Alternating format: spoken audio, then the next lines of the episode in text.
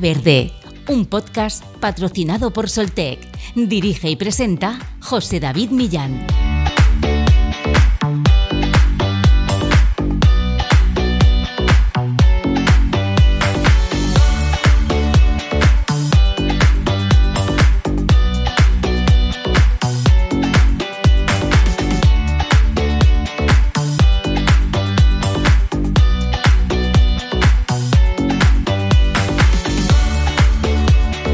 Cada año se producen 100.000 millones de prendas en el mundo y como media las usamos solo 7 veces antes de desecharlas.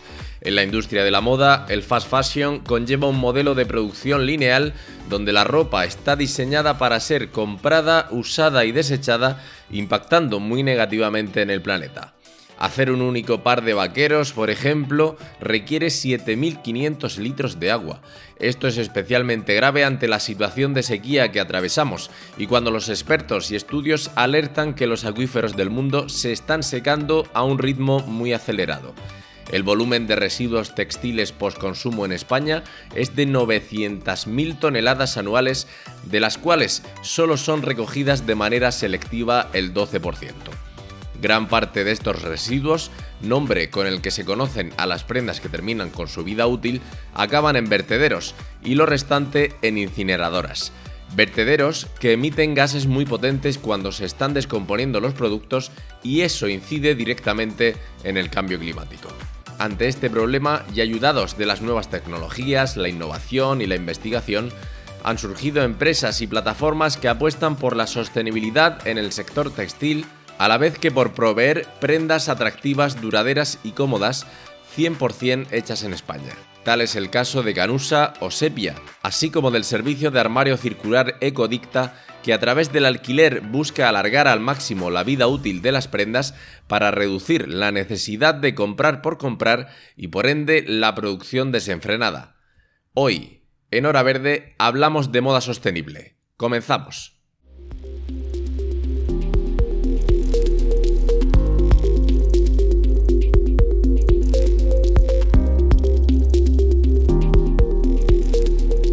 Bueno, pues los oyentes de Hora Verde verán que seguimos marcando ¿no? la línea que, empezamos también la semana pasada sobre negocios también que hacen un mundo mejor, ¿no? Y negocios que apuestan por la sostenibilidad, por la tecnología, por la vanguardia.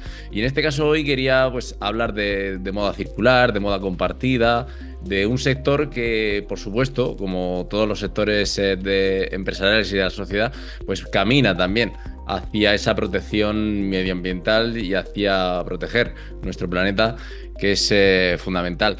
Hoy, eh, pues eh, quería contar con Raúl González, él es CEO de Ecodicta. Muy buenas.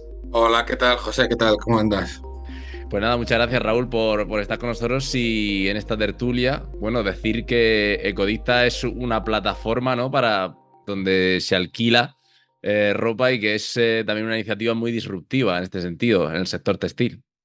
Al final vamos un poco también por, por disfrutar la vida eh, y centrarse en las experiencias y no acumular ropa o acumular objetos. Al final la ropa es parte de una expresión cultural, es parte también de una expresión personal, pero lo importante yo creo que está en la vida es vivir experiencias y la ropa nos tiene que acompañar en esas experiencias, ¿no? Entonces, desasociar el disfrutar de la moda eh, de la posesión frente al disfrute, pues es lo que intentamos un poco, ¿no?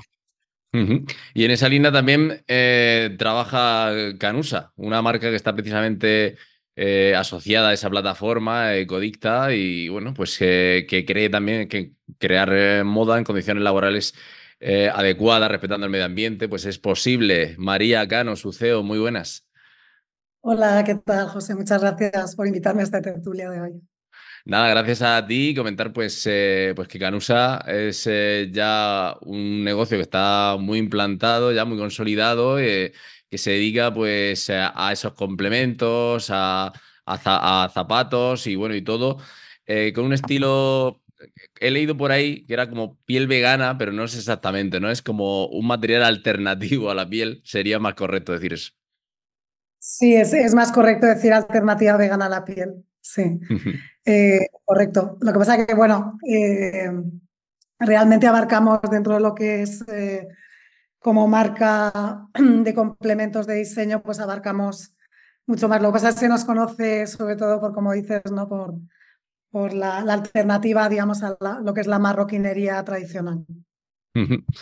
Y por último, para terminar esta ronda de presentaciones, eh, tenemos a Fede Sainz de Roles, que él es CEO de, de Sepia y pues eh, una marca que también está luchando por estos valores de sostenibilidad desde el sector textil, además muy, muy arraigada ya y bueno, pues eh, con productos que sin duda pues combinan la moda y también pues la, durabilidad, que eso es, es importante y la comodidad. Muy buenas, Fede.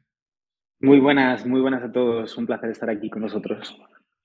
Bueno, coméntanos sobre Sepia para, para los pocos oyentes que quizá no la conozcan todavía. Claro, bueno, pues lo has explicado fenomenal. Al final nosotros lo que intentamos es eh, hacer prendas de uso diario, pero de forma que pues, nos hagan el día más fácil a todos, eh, pues introduciendo propiedades como antimanchas, antiarrugas, sin olores, para tener que preocuparnos menos del cuidado de, estas prendas y además lo intentamos hacer eh, pues para que puedan generar un, impacto positivo, pues haciendo que las prendas pues, sean muy duraderas, eh, se produzcan de forma local y generando pues el mínimo impacto medioambiental en todo su, proceso de fabricación. Pues aquí lo escuchan nuestros oyentes, tres eh, iniciativas que ante todo y más allá de, la sostenibilidad y del sector, yo creo pues que ponen de manifiesto también que España es un país de, grandes emprendedores y, en eso la verdad que, me gusta conocer eh, eh, a personas como, vosotros. Yo quería lanzar la, primera pregunta de esta pequeña tertulia que vamos a, mantener, pues preguntándonos si se puede fabricar o comprar actualmente ropa 100% sostenible? Porque eso eh, sería el, primer debate, ¿no? Raúl. Bueno, 100% sostenible eh, no hay nada en la vida. Al final, cuando vivimos, siempre dejamos eh, cierto impacto. Lo que intentamos hacer es mitigar ese impacto, que sea lo menos posible. Y yo creo que iremos evolucionando hacia alternativas que se puedan luego integrar de, de, una nueva forma en el ecosistema, ¿no? Por ejemplo, pues lo que son los materiales biodegradables. Eh, hoy incluso pues, ponía un post en LinkedIn donde creo que en un futuro pues a lo mejor vamos a tener ropa compostable que la puedas meter en el jardín y se integra otra vez en el ciclo natural de las cosas, ¿no? Entonces yo creo que vamos por ahí. Por un lado, estamos en una época donde cada vez pues hemos llegado a nuestro pico de consumo seguramente, no podemos consumir más eh, porque los ecosistemas están saturados. Entonces yo creo que lo que hay que hacer es eh, mitigar también para dar espacio a los inventores, tecnólogos, en este caso pues tenemos a Fede, pero también pues con el material que está sacando María, para que a través de la tecnología podamos alcanzar la sostenibilidad, que yo creo que es la solución al tema del cambio climático y a la degradación de los ecosistemas. Por un lado, de momento mitigar para en un futuro poder regenerar. Pues María Fede, hablarnos un poco ¿no? en esa línea también que apostéis por la investigación y por nuevos materiales, que quizá en ese ámbito la gente no está tan, tan enterada. María, ¿te lanzas? He visto que te lanza. Primero. Venga, bueno, pues yo creo que como bien ha explicado Raúl, en esta vida no hay nada que sea 100% sostenible y aquí los esfuerzos se basan en intentar eh, reducir todo el impacto que se produce en todo el ciclo de vida de los productos, ¿no? Porque al final muchas veces nos enfocamos solamente en la producción o en las materias primas que utilizamos para, hacer los productos, pero luego hay que pensar en cómo se, se cuidan esos productos, el impacto que tienen los lavados, la plancha, incluso pues la durabilidad que puedan tener, las siguientes vidas que puedan tener esos productos y por, al final pues el, fin de vida de los productos, ¿no? Entonces eh, aquí al final la, tecnología nos ofrece pues un montón de, de herramientas distintas para conseguir pues ir reduciendo en cada caso el, impacto. Nosotros, por ejemplo, nos enfocamos en que las prendas duren durante muchísimo tiempo eh, y en este sentido pues intentamos siempre eh, ya no solo que los materiales y la tecnología que utilicemos sea muy duradera, sino que los propios diseños también te permitan poder seguir usándolo durante un montón de tiempo. Al final, pues si hacemos una prenda que pueda ser compostable, pero que es una prenda de tendencia que te vayas a poner un día, el impacto que ha tenido toda la producción para usar solamente durante un día tampoco tiene sentido, tampoco va a ser sostenible, ¿no?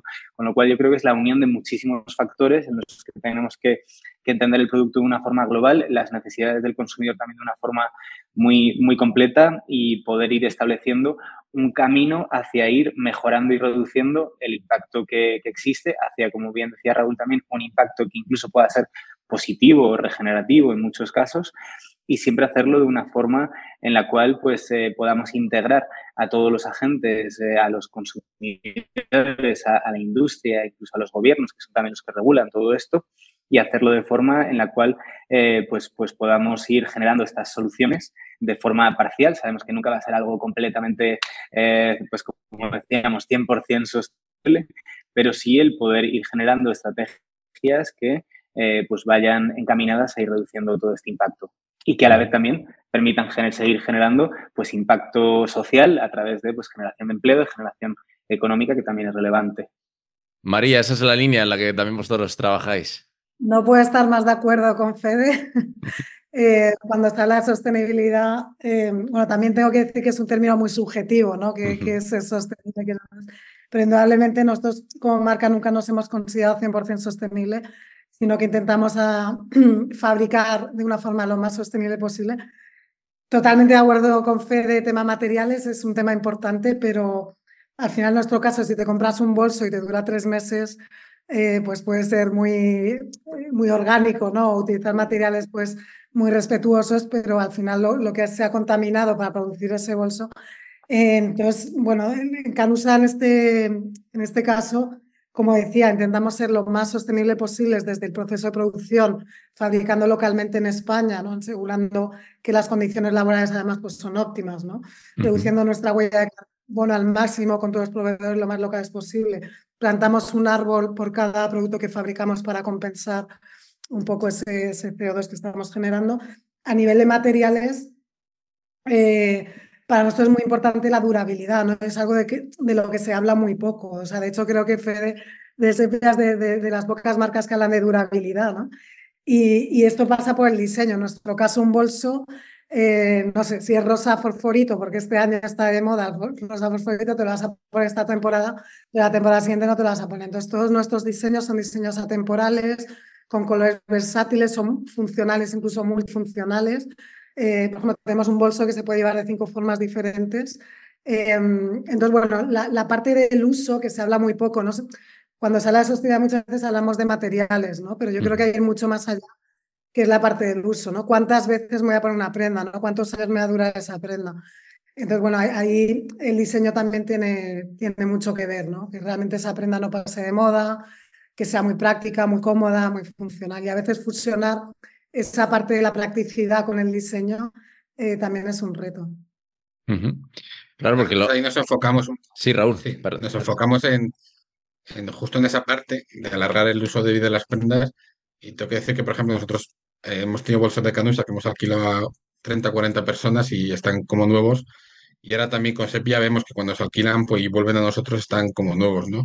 Al final yo creo que la sostenibilidad son muchas patas, eh, que por un lado pues está la voluntad de ser sostenible, está la formación necesaria para ser sostenible.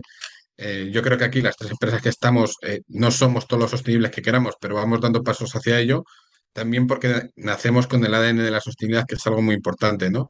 Eh, yo veo muchas empresas que hacen pequeñas acciones que tienen que quieren ser sostenibles o hacen pequeñas acciones de greenwashing, pero en cuanto les va un poco mal las echan para atrás porque no tienen ese ADN sostenible y no tienen ese foco. Y al final lo que estamos hablando de sostenibilidad es un aprendizaje continuo y un foco continuo y la voluntad de ser mejor cada día también, ¿no?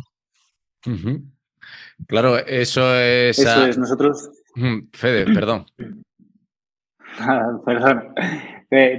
simplemente para, para en relación a lo que está contando Raúl, eh, yo creo que, no, que es un camino, eh, es un camino que se va recorriendo y se van, generando acciones en ese sentido, pero intentar entender como la sostenibilidad como algo blanco y negro, del todo o nada, eh, creo que es un error porque al final, por un lado, te puedes frustrar de decir, oye, pues como no soy todo el 100% sostenible, entonces ya me da igual.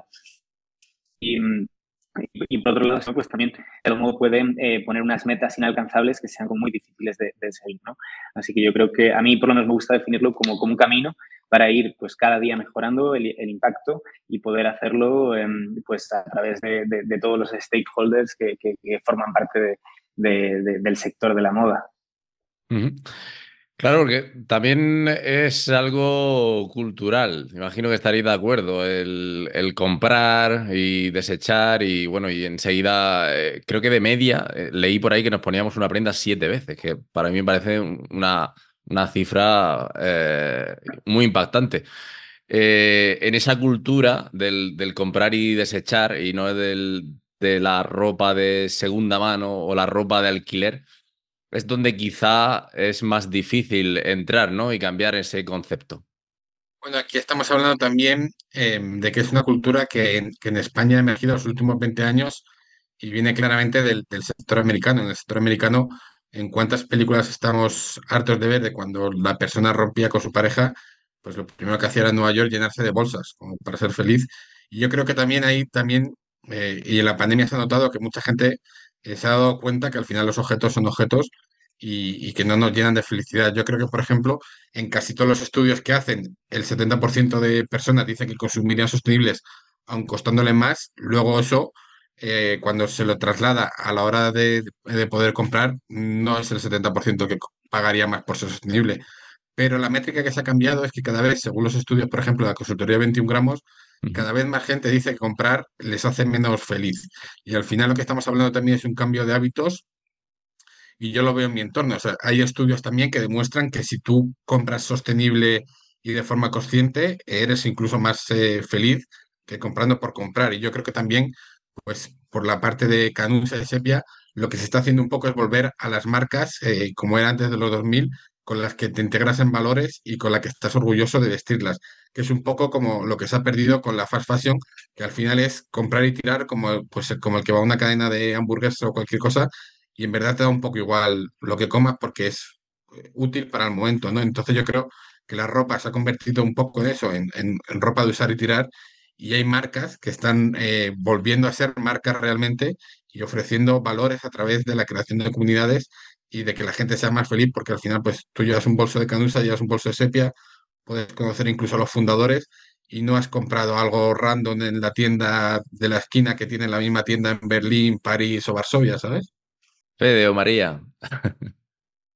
Sí, em, no, yo estoy de acuerdo en una cosa con, con Raúl, que se habla mucho de estadísticas, ¿no? de que el consumidor está dispuesto a pagar, pero la realidad es que no, no es así, ¿no? O sea, muchas tiendas de moda sostenible, me atrevo a decir que la mayoría que abrieron hace cinco años han cerrado y en cambio pues tenemos cola en todas estas eh, marcas. Entonces yo, creo que al final el tema del precio es, sigue siendo, que esto aparece en las estadísticas, ¿no? El, el condicionante. Eh, y esto es también lo que ocasiona que sea usar y tirar, ¿no? Porque si yo me compro una camiseta o en mi caso un bolso por 5 euros, pues se me rompe, no lo voy a reparar porque me cuesta más repararlo que comprarlo. Luego, el cariño que le pones tú a un bolso que te cueste 5 euros, no sé que te cuesta 100, ¿no? Primero que para comprarte uno de 100 te lo piensas. Nosotros, por ejemplo, en la web lo estuvimos viendo, o sea, tenemos clientes que visitan web 20 veces hasta que se compra el bolso, ¿no? porque quiere estar seguro de la inversión que está haciendo. Entonces, esto también eh, lo que ayuda también es a recapacitar, ¿no? Decir, ¿realmente necesito el bolso? ¿Cuántas veces me voy a poner el bolso? Eh, con el low cost, yo creo que el gran problema viene por ahí, ¿no? Que, que prácticamente no reflexionamos, ¿no? Es que yo tengo entorno, ¿no? Pues digo, pero lo necesitabas, yo siempre digo, lo necesitabas. No, no, pero es que estaba al 80% de descuento, bueno, ya, pero lo necesitabas. Eh, no sé, como comentaba Raúl, ¿no? Existe ese factor psicológico, decir, no, es que me hace sentir bien el, ¿no? el, comprar eh, algo por precio, ¿no? Yo, hay un tema que me gusta mucho que es el coste por uso, ¿no? Porque solemos pensar como consumidores en lo que te cuesta un producto cuando lo compras, no es decir, me ha costado 10 euros, 20, pero no pensamos en el coste por uso, el coste diario, o sea, cuántas veces me voy a poner esa prenda y cuándo me ha costado, porque eh, que es caro o barato, que decir, si yo me compro un bolso de 100 euros, pero me, lo voy a poner 700 días, eh, es caro o barato. Si me compro un bolso que me lo voy a poner 20 días, y luego hay otro tema que ahí es donde entra Codicta, ¿no? Es decir, sí que es verdad que tenemos clientas que les gusta cambiar de color, o sea, les encanta el bolso, pero es un tema que les gusta cambiar de color. Pues bueno, para ahí existe eh, Codicta y por eso somos unos fanáticos de Codicta, porque da esa solución a clientas que que quieren apostar por una moda sostenible, pero que les gusta cambiar, o sea, no, no quieren verse con, con el mismo bolso, la misma camiseta, y ahí es donde entra Codicta, ¿no? que da esta posibilidad de, cambiar sin, sin, entrar en ese consumismo ¿no? desproporcionado. Es que en realidad, si, si nos paramos a pensarlo, la palabra moda que se utiliza para referirse a toda la industria, en realidad por definición hace referencia a algo que es efímero, que va a durar muy poco tiempo. Sin embargo, todos lo que llevamos es ropa. eh, prendas de vestir con las que nos vestimos todos los días. Y aquí de algún modo a mí siempre me gusta hacer un poco esa diferenciación entre lo que es moda, que significa tendencia, que es esta, este, estas ganas de cambiar que tenemos todos, de, de, la novedad, de vernos diferentes, y lo que es al final pues una necesidad, de hecho un, un, un, derecho universal, uno de los derechos humanos que, están recogidos, que es que todos tengamos eh, pues vestimenta con la que poder protegernos del frío, de estar desnudos y con las que también, bueno, pues de algún modo podamos identificarnos, ¿no? Entonces, cuando dejamos que al final una industria tan importante como es la de las prendas de vestir, que es tan necesaria, tan esencial en nuestro día a día, haya derivado hacia un negocio, hacia un modelo de negocio de eh, cambio constante de, usar y tirar, de renovación eh, continua, pues ahí nos encontramos ante, una, ante un gran problema, que al final, eh, pues como digo, hemos alineado la, necesidad de vestirnos de, diaria con esa voluntad o esas ganas de cambiar y pensamos que es lo mismo. Y entonces aquí, de algún modo, creo que es importante que podamos hacer ropa y prendas de calidad eh, que y accesorios que puedan durar mucho tiempo, que se puedan reparar, que se puedan alquilar, que, se puedan, que puedan tener unas siguientes vidas. Y luego, entendiendo esa necesidad de cambio que todos tenemos, pues generar soluciones como, como efectivamente las de de poder llegar a, a, divertirnos con la moda y a generar esas emociones y experiencias que nos aportan y que por eso es una de las industrias pues, más queridas por todos los consumidores, pero hacerlo de una forma pues que, no lleve asociado todo el impacto medioambiental que hay detrás y social. Además se nota, yo por ejemplo, cuando vas a una eh, tienda de una gran cadena, pues es un estrés, ¿no? La música, las dependientes corriendo, eh, las colas, parece que te va a estallar la cabeza y todo el rato tal. Y yo, por ejemplo, pues María porque no tiene tiendas, pero yo he visitado las tiendas eh, que tiene Fede, que están en Hortaleza, y la otra creo que es en Barcelona, en calle Ramblas, en calle Rambla Cataluña, creo que es. Y es un remaso de paz en mitad de, la ciudad. O sea, ya por, la estética, la gente que está allí es majísima y, te, da gusto comprar y estar allí. Y cuando entras en una tienda de fashion, a mí personalmente eh, es, es, que me dan ganas de pedirme un cubata y estar allí, pues que es un estrés tremendísimo, ¿no? Sí, sí. Sí, totalmente. A veces parece como si estuviera en una, discoteca, ¿no? Muchas veces. Pero uno de, una de las eh, de los aspectos yo creo que, que más eh, implican el caminar hacia una moda sostenible eh, es, es, el que está en todas partes, ¿no? Imagino que estaréis de acuerdo, que es el dinero, porque el otro día leía pues que decían en una entrevista que al fabricante le sale más barato crear que reciclar. Y, claro, pues eh, eso tiene unas consecuencias gravísimas, porque luego vemos pues esas imágenes de esos vertederos de, ropa tremendos con, con, las emisiones de gases de efecto invernadero que, que ello provoca. Eh, también está el, el poder ver el, el, rendimiento económico, claro, en ese proceso de ser más sostenible.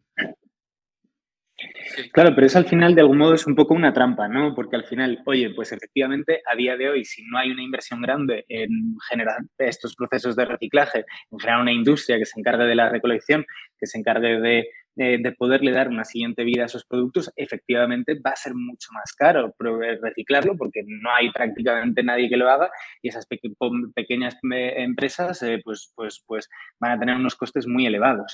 Eh, sin embargo, sí, como se hace o como se está haciendo ahora en la, en la Unión Europea, se impulsan legislaciones que obliguen a que efectivamente, oye, pues los, las empresas nos tengamos que hacer cargo de nuestros residuos y tengamos en un futuro que incorporar X por ciento de materiales reciclados en, nuestras, en nuestras colecciones, ahí es donde empieza a generarse innovación, ahí es donde empieza a, a generarse nuevos procesos que vayan a ser muchísimo más económicos en un medio largo plazo. Y al final yo creo que aquí eh, no tenemos que pensar en, un, en, un, tiempo tan, tan cortoplacista, porque efectivamente, oye, pues igual a corto plazo efectivamente es mejor eh, seguir eh, produciendo materias primas nuevas y seguir produciendo tejidos nuevos, pero eso en un futuro se va a acabar y, si no se acaba porque la disponibilidad de la tierra no se haya acabado, se va a acabar porque pues, a través del cambio climático vamos a encontrarnos con eh, pues, graves problemas de, suministros, ¿no? Incluso los, los, los, los, problemas geopolíticos que están sucediendo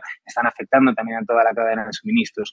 Con lo cual, en este sentido, yo creo que hay que mirar en este medio-largo plazo, apostar por invertir en innovación, invertir en un cambio radical en este sistema que, a corto plazo pues puede efectivamente conllevar eh, ciertos, eh, ciertos momentos de que, de que haya cosas que sean un poco más caras, pero que a la larga van a, van a hacer pues, que estos procesos eh, puedan ser mucho más escalables, puedan ser mucho más económicos, podamos ser incluso los países mucho más independientes de terceros países de, necesidad de, importar estas materias y que podamos, como digo, pues entrar en un modelo que, que en un medio largo plazo sea mucho más rentable y mucho más eficiente para todos. Al final, la Unión Europea está legislando en esa dirección y lo que hemos hecho en los últimos 20 años es externalizar eh, nuestra producción con lo que contamina y nuestros residuos a terceros países. Y yo lo que me planteo es si yo para mi hija o para mis familiares no quiero que tengan playas contaminadas, ¿por qué hacemos que otros en otros países eh, tengan las playas, los ríos contaminados y les está restando libertad? Y al final estas empresas tienen unos eh, grandes márgenes porque no pagan por esa externalidad negativa que es contaminar el medio ambiente, que al final es de todos y realmente también nos afecta a, nuestra salud. Se está viendo que, por ejemplo, cuando se desecha en Ghana, em, eso luego viene a través, a, través de, los ecosistemas, eh, viene hacia nuestra salud con los peces que comemos, que muchos son de piscifactoría y muchos vienen de ese entorno, ¿no? Pues el famoso pulpo gallego, pues muchas veces viene, no viene tan lejos de donde se estamos desechando en Ghana, ¿no? Y al final yo creo que también hay que intentar, eh, a través de la legislación, tanto positiva como negativa, eh, regenerar esos ecosistemas que, es, eh, que los hemos creado nosotros. Y ahora nosotros, por ejemplo, desde Codite seguramente empezaremos a impulsar una campaña que sea IVA verde, se llama IVA verde, para intentar bajar el, IVA al 10% para las empresas de moda sostenible, para las empresas sostenibles y circulares, porque uno de los problemas que tenemos también no solo es que el precio es más elevado por intentar hacer las cosas con menor impacto, sino que también nos queda menor margen porque tampoco podemos subir mucho los precios. Entonces, si bajamos los impuestos en ese sentido, por un lado, vamos a consolidar las empresas que ya sean sostenibles, por otro lado, vamos a impulsar que las que no sean sostenibles tengan incentivos para ser lo más sostenible posible, y por otro lado, vamos a hacer que todas las empresas que nazcan ya con el ADN de la sostenibilidad, que estamos viendo que en moda están haciendo muchas empresas que no son sostenibles y están vendiendo bastante también, ¿no? Entonces yo creo que un marco legislativo adecuado puede hacer mucho por transformar esta industria.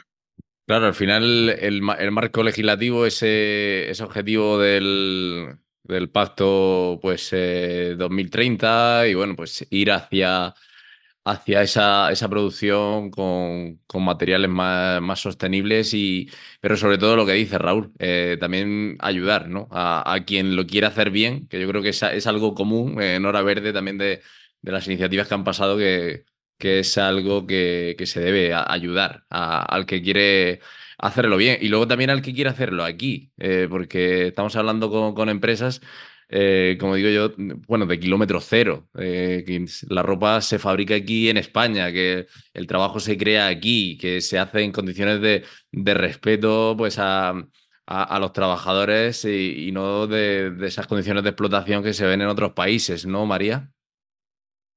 Sí, sí, sí. Eh, totalmente. Bueno, es nuestro caso, ¿no? Nosotros fabricamos aquí en España lo que estaban diciendo eh, Fede y Raúl, a mí me gustaría añadir em, la parte de, lo que es el ecodiseño, ¿no? Porque muchas de estas prendas que comentabais que, em, indudablemente, pues bueno, hay mucho trabajo por hacer, como comentaba Fede, ¿no? Que, que es muy costoso el, o sea, cuesta muchísimo más eh, a nivel económico pues el reciclar pero sí que es verdad que hay muchas prendas que prácticamente no se pueden reciclar, ¿no? Porque son mezcla. Por ejemplo, en el caso del bolso, hay bolsos que llevan 10 eh, componentes diferentes, ¿no? Entonces, yo ahí sí que me gustaría lanzar este mensaje unido al Made in Spain, que, que es una apuesta para nosotros muy importante. Em, es la parte del ecodiseño, ¿no? O sea, cuando diseñamos un producto que esté ya pensado eh, para que dure mucho y que al final de, de la vida útil, ¿no? que sea fácil de, reciclar, ¿no? especialmente el tema de la monocomposición, ¿no? que, que eso facilita mucho. Pero vamos, sí, en cuanto al Made in Spain, eh, eh, en Canus hemos apostado, hay que en alguna ocasión hay quien me dice, María, pero ¿por qué no fabricas en Asia que es más barato?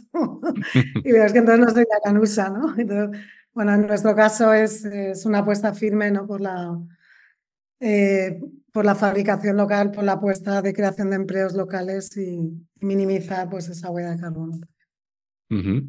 Pues es que al final nosotros, eh, cuando empezamos eh, también, y mm, recogiendo también el, el, comentario de María, em, Efectivamente, producir en Asia es mucho más barato, pero hay que pensar por qué. ¿Por qué es más barato producir en Asia? No es porque cosa más rápido, ni porque tengan una habilidad descomunal.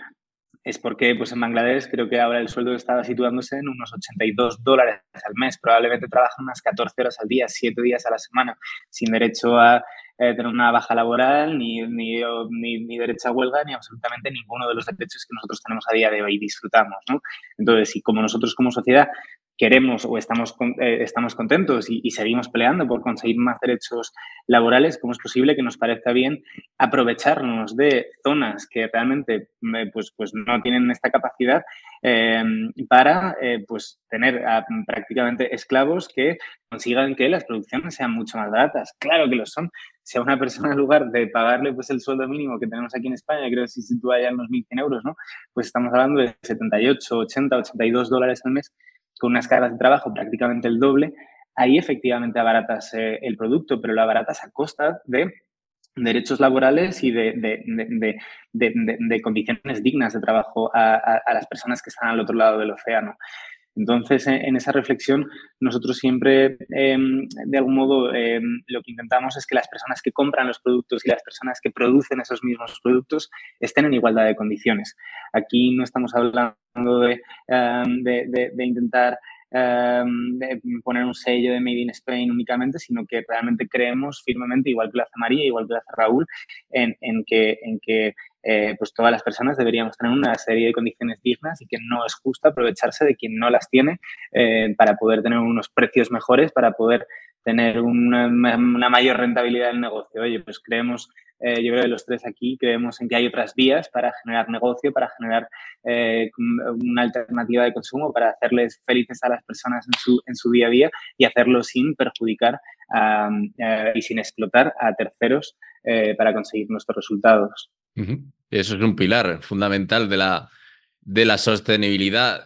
antes de terminar, Raúl, como esto es una tertulia sobre moda compartida y es una tertulia compartida, pues eh, si me, he dejado algo en el tintero que queráis destacar, este es, este es vuestro momento. Bueno, yo creo que hemos tocado bastantes palos. Eh, también decir que, bueno, que al final eh, la sostenibilidad tiene que ver con el bienestar y como bien dice Fede, si nosotros queremos un bienestar para nosotros, ¿por qué hacemos que los otros, que otros no puedan disfrutar de ese bienestar, no? Al final, por ejemplo, la solución no es fabricar todo en, España, sino fabricar en condiciones dignas también donde se fabrique. Es verdad que hay una huella que lo ideal por la huella de, carbono es fabricar cerca del punto de venta, pero también estamos hablando de países que son muy dependientes del textil y de hecho ahora están en manifestaciones para que les incrementen el salario, porque la verdad es que es, un salario muy bajo, y decir también que la moda es pues eh, viene utilizada pues una herramienta para que esos países se desarrollen, ¿no? Al final lo hemos visto con Taiwán y China, que se han desarrollado eh, a través de producir textil barato y a partir de ahí han empezado pues a invertir en tecnología y en, otros, en otras industrias eh, para ello, pero yo creo que si se les paga bien, si se refuerza la educación en esos países, em, si se es justo con ellos, em, pues va a mejorar eh, el mundo en general, ¿no? Yo creo, vamos. María Ofede, por, por terminar. Pues bueno, sí, eh, yo, por concluir de algún modo eh, creo que, como decíamos al comienzo, ¿no? que la sostenibilidad es un camino, que hay que ir trabajando, que hay que ir eh, caminando cada día, no hay soluciones que, sean completamente buenas o, malas, sino que aquí hay un montón de escala de grises que, hay que ir mejorando en, en cada día. Y em, para los oyentes que nos oigan, que seguro que son consumidores de moda, eh, que se planteen que, que, tienen mucho poder a la hora de elegir cada vez que hacen una compra o sobre todo cada vez que no la hacen, eh, qué tipo de sociedad y de planeta queremos dejar en el, en el futuro. María. Bueno, eh, la verdad es que estoy muy de acuerdo con Fede en lo que dice. Eh, entonces, bueno, básicamente como Marta marca, como, como decimos, un camino Yo lo que creo es que queda muchísimo trabajo por hacer, queda muchísimo por innovar. La tecnología creo que, que va a facilitar muchísimo. Entonces, bueno, en este caso, por parte de las marcas, yo creo que tenemos que seguir trabajando en, esa, en ese camino.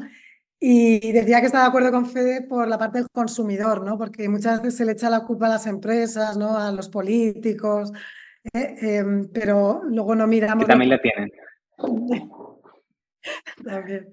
En nuestros hábitos, ¿no? Como consumidores, ¿no? Es decir, pues cómo, cómo me muevo en mi día a día, qué como, qué he visto, ¿no? Entonces, en este sentido, pues em, recalcar esto, ¿no? Que, que los consumidores tenemos mucho poder y y, bueno, pues que hay que, hay que intentar eh, aprovechar eso y, y, no echarle la culpa a los demás, ¿no? De lo que se contamina o, de lo que se deja de reciclar. Totalmente, tenemos todos. Y aprovechar también a invitar. aprovechar a invitar también a los consumidores a que bueno pues descubran las marcas eh, que tenemos aquí presentes y que si quieren oye pues contribuir también a, a generar un futuro mejor entre todos, pues aquí tienen una Canusa, Ecodicta o Asepia, que estaremos encantados de, atenderles. Seguro, y desde aquí os apoyaremos siempre a, todas las marcas, a todos los proyectos que, intentéis eh, construir un mundo mejor y un mundo más sostenible. Pues ha sido un placer, de verdad, tener esta, esta gran tertulia con, con vosotros. Iremos hablando también de, otros temas más tranquilamente. Y bueno, pues eh, Raúl González, CEO de Codicta, muchísimas gracias. Ah, muchísimas gracias a ti, José David. María Cano, CEO de, de Canusa, que ha sido un placer. Muchas gracias a ti. Y Fede Sainz de Robles, CEO de, de Sepia, así que estamos rodeados de, números uno. Muchísimas gracias. Muchas gracias a, ti Gracias. Hora Verde, un podcast patrocinado por Soltec. Dirige y presenta José David Millán.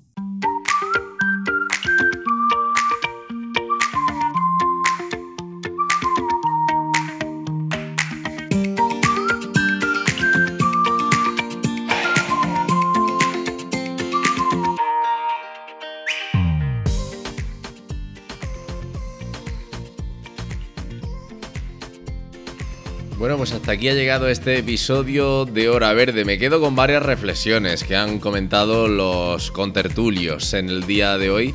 Y es que los objetos no dan la felicidad, sino que hay que intentar pues eh, permutarlo, ¿no? Por experiencias, por tener experiencias positivas, no acumular objetos y, y cosas. Y analizar en nuestros hábitos de compra si realmente necesitamos un producto, cuántas veces lo lo vamos a usar. Eh, no solo comprarlo porque esté de rebajas, esté con descuento y no solo sentirnos bien por el precio, sino también por la utilidad que le vamos a dar y por ayudar entre todos a luchar contra el cambio climático, a reducir esos residuos y a proteger nuestro medio ambiente y nuestro planeta. Pues hasta aquí ha llegado nuestro programa y como siempre si les ha gustado este episodio les emplazo a que sigan Ahora Verde las diferentes plataformas, en iVoox, Apple, Google Podcast, Spotify y que estén al tanto de toda la actualidad sobre sostenibilidad, medio ambiente y energías renovables a través de las redes sociales de Soltec, tanto en Instagram, Twitter, Facebook y LinkedIn. Gracias por estar ahí. Chao.